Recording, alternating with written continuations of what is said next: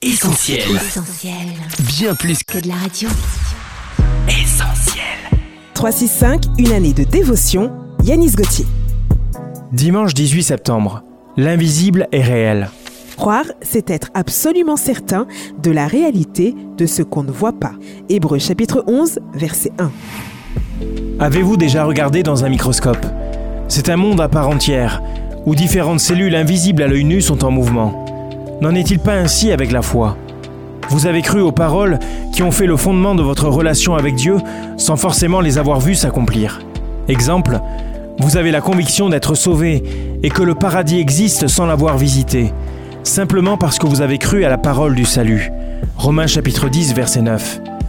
Vous êtes certain de voir Dieu exaucer vos prières, parce que dans sa parole, il dit qu'il vous répondra. Ésaïe chapitre 65 verset 24. Vous avez l'assurance que Dieu est avec vous à chaque instant, car il s'est révélé à vous comme votre berger. C'est ce que nous pouvons lire dans le psaume 23. Vous êtes certain d'avoir un futur serein, parce qu'il vous a fait la promesse de vous donner un avenir et de l'espérance. Jérémie chapitre 29 verset 11.